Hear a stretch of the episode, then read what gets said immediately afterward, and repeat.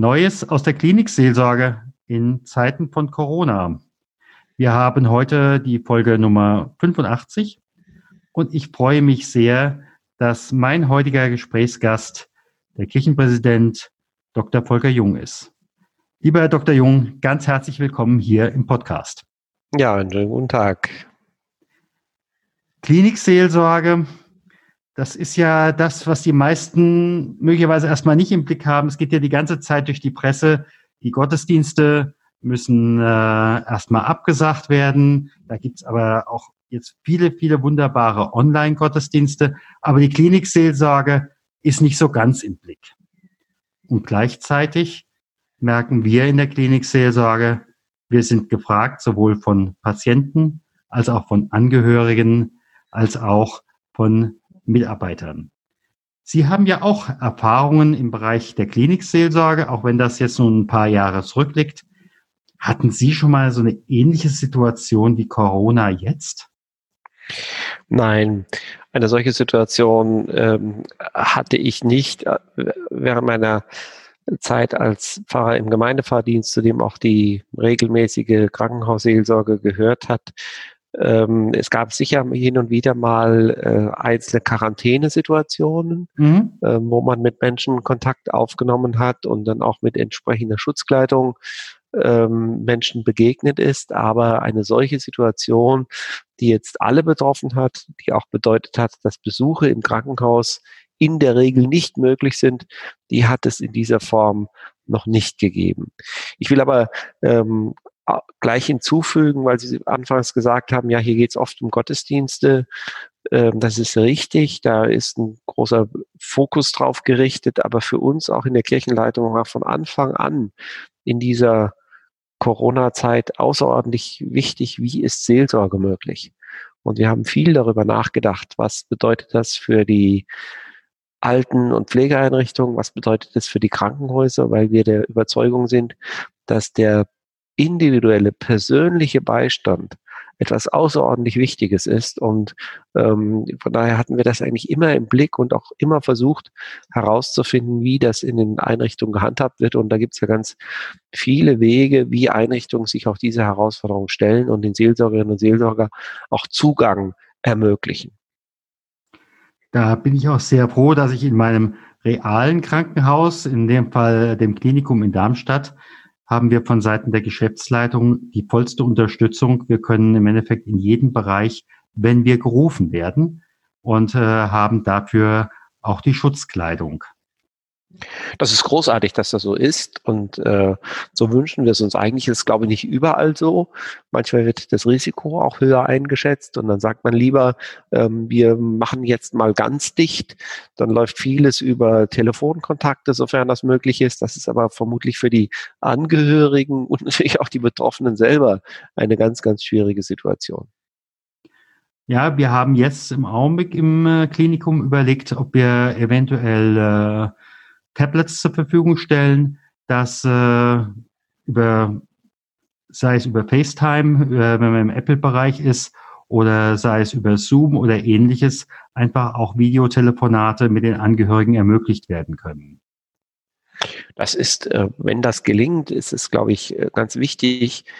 Mich hat das sehr berührt, ähm, Schilderungen zu hören, und auch darüber zu lesen, dass es offenbar in Norditalien auch in ganz extremen Situationen so war, dass dann Menschen, ähm, die an Corona erkrankt waren, nur über Tablets Kontakte zu ihren Angehörigen hatten. Und mich hat es zutiefst berührt, äh, von Szenen zu hören, wo das dann der letzte Kontakt auch zu den Angehörigen war. Ja. Aber immerhin war das möglich.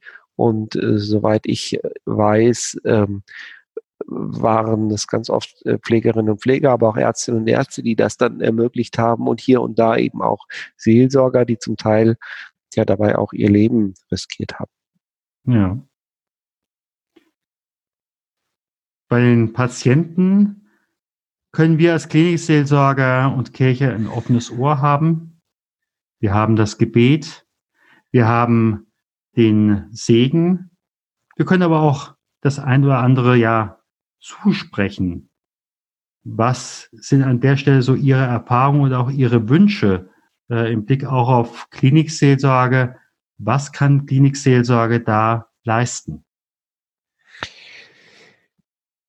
Ich habe es immer so erlebt, ähm, dass es in der Klinikseelsorge ja erstmal unglaublich wichtig ist, dort, wo es möglich ist, wirklich auch zuzuhören und zu spüren, wie es einem Menschen in dieser Situation geht. Es gibt ja ganz unterschiedliche Krankheitssituationen äh, und das herauszufinden, ist, glaube ich, ähm, erstmal das, das Wichtige und äh, dabei auch zu zeigen, ich bin ganz Ohr für dich und äh, höre dir jetzt zu und versuche mich hineinzufinden in deine Situation.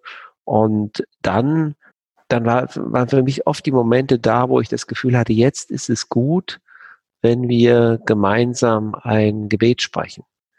Das war dann oft so, dass ich etwa den 23. Psalm, der Herr ist mein Hirte, gebetet habe ähm, und mit diesem Gebet dann auch nochmal das zur Sprache gebracht habe, was wir im Gespräch miteinander besprochen haben und auch ein gemeinsames Vaterunser und vor allen Dingen dann ein Segenswort. Das ist, glaube ich, etwas sehr Stärkendes in solchen Situationen. Ähm, also für mich gehört beides zusammen, das Hinhören, das Miteinander reden und dann auch diese Situation vor Gott zu bringen und darauf zu hoffen, dass in diesem Moment uns auch eine Kraft zukommt, die nicht aus uns selbst herauskommt. Hm. In der Klinikseelsorge erlebe ich teilweise aber auch, dass äh, wirklich auch die schönen traditionellen Texte, wie gerade zum Beispiel der Psalm 23, von vielen nicht mehr gekannt werden.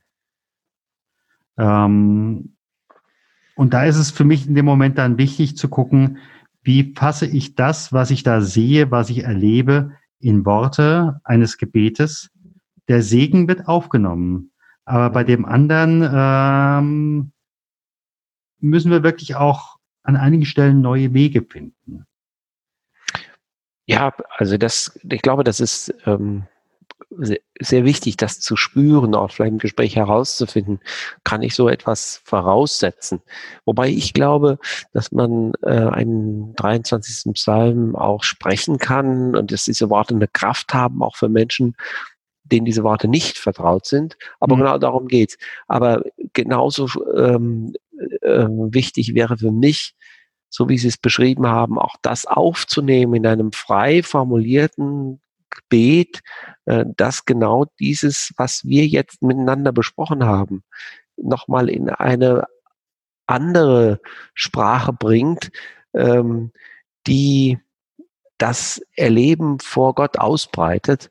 Ähm, ich glaube, dass das äh, das ist, was wir tun können und tun müssen. Hm. Und nun kommt die kleine Werbeunterbrechung. Starte deinen Podcast.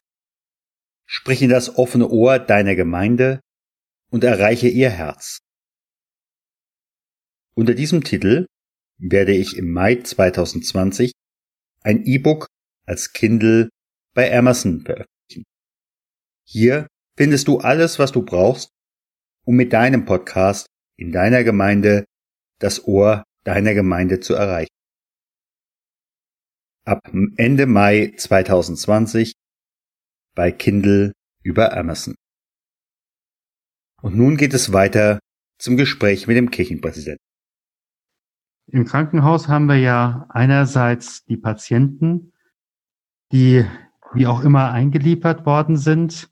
Manche sind ja auch nicht ins Krankenhaus gekommen. Beides heißt, du hast eine elektive Operation, die müssen wir leider aufschieben, auch wenn man vorher vier Wochen, sechs Wochen auf diesen Termin gewartet hat.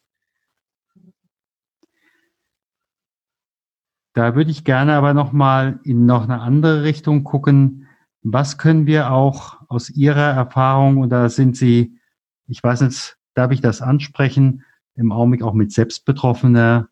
Wie können wir an dieser Stelle auch die Verwandten der Patienten unterstützen? Ja, wenn Sie so ähm, direkt ansprechen, ich bin in der Tat im Moment auch äh, selbst betroffen, weil meine Mutter vor einer Woche zu Hause gestürzt ist und dann in eine Klinik eingeliefert wurde und dort operiert wurde und äh, jetzt in der Geriatrie ist und dort behandelt wird und ich glaube gut behandelt wird, ich aber äh, nicht zu ihr kann und äh, auf die Entfernung versuche irgendwie Kontakt zu halten. Und dabei erlebe ich all die Schwierigkeiten, die damit verbunden sind.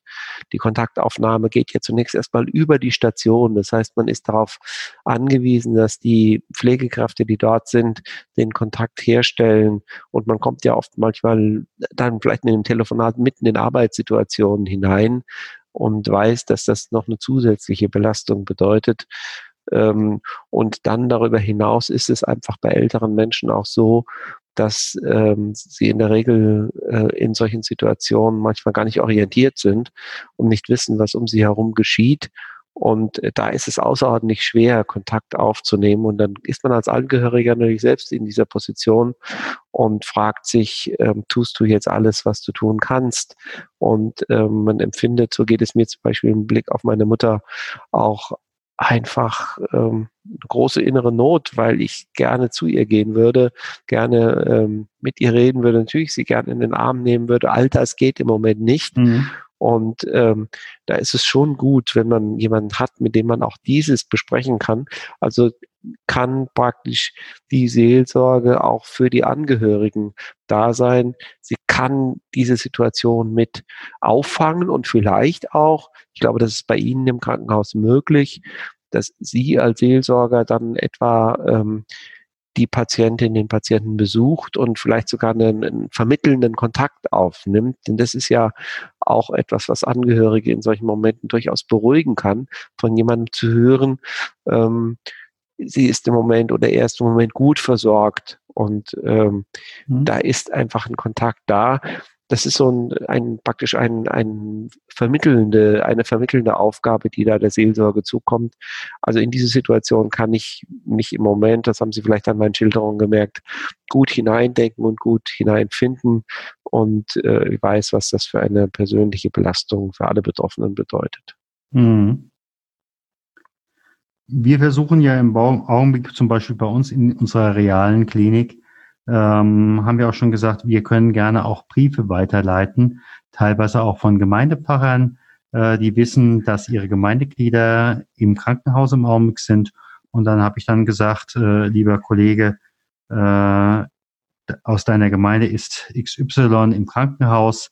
Und er sagte sofort, da schreibe ich einen Gruß, ich schicke es euch an die Klinikseelsorge und ihr bringt es vorbei. Das ist großartig, wenn das geht und wenn das funktioniert. Auch diese Erfahrung ähm, haben wir schon gemacht. Das heißt, äh, meine Schwester hat meine Mutter nicht erreicht. Sie hat dann schlichtweg eine Mail geschrieben, die sie an die Station geschickt hat nach Absprache. Die wurde dort ausgedruckt und wurde ihr gebracht. Und sie konnte diese Mail lesen und hat offenbar, ähm, das ist dann in einem späteren Telefonat auch deutlich geworden, beim mehrfachen Lesen dieses Textes mhm. Äh, sich da hineingefunden. Und äh, das ist dann ja nochmal eine andere Form der Kommunikation, die vielleicht in, gerade in solchen Momenten auch nochmal eine besondere Kraft und Stärke hat. Mhm. Meine Bitte zum Schluss, hätten Sie ein Gebet oder ein Segen für diejenigen, die uns jetzt zuhören und die möglicherweise einfach auch in irgendeiner Form mit Corona und Krankenhaus betroffen sind? Ja, gerne. Ich äh, spreche einfach ein freies Gebet ja? aus der Situation heraus und äh, schließe dann an dieses Gebet ein Segensfahrt an. Mhm. Sehr schön. Danke. Gott himmlischer Vater, wir kommen zu dir mit allem, was uns das Herz bewegt. Du kennst unsere Situation. Als jemand, der im Krankenhaus liegt und persönlich betroffen ist, als jemand, der Angehörige nicht besuchen kann. Du kennst das, was die Pflegerinnen und Pfleger, die Ärztinnen und Ärzte im Krankenhaus bewegt und wir bitten dich um deinen Beistand und um deine Kraft. Wir bitten dich um deine Nähe, dass du uns alle spüren, dass wir nicht allein und nicht verlassen sind, sondern von dir begleitet so vertrauen wir uns dir an und bitten immer wieder neu um dein tröstendes Wort, um deinen stärkenden Geist, um dein segensvolles Geleit.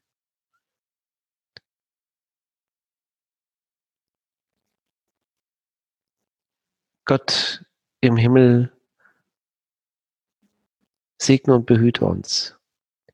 Lass dein Angesicht leuchten über uns und sei uns gnädig. Hebe du dein Angesicht auf uns und gebe uns deinen Frieden.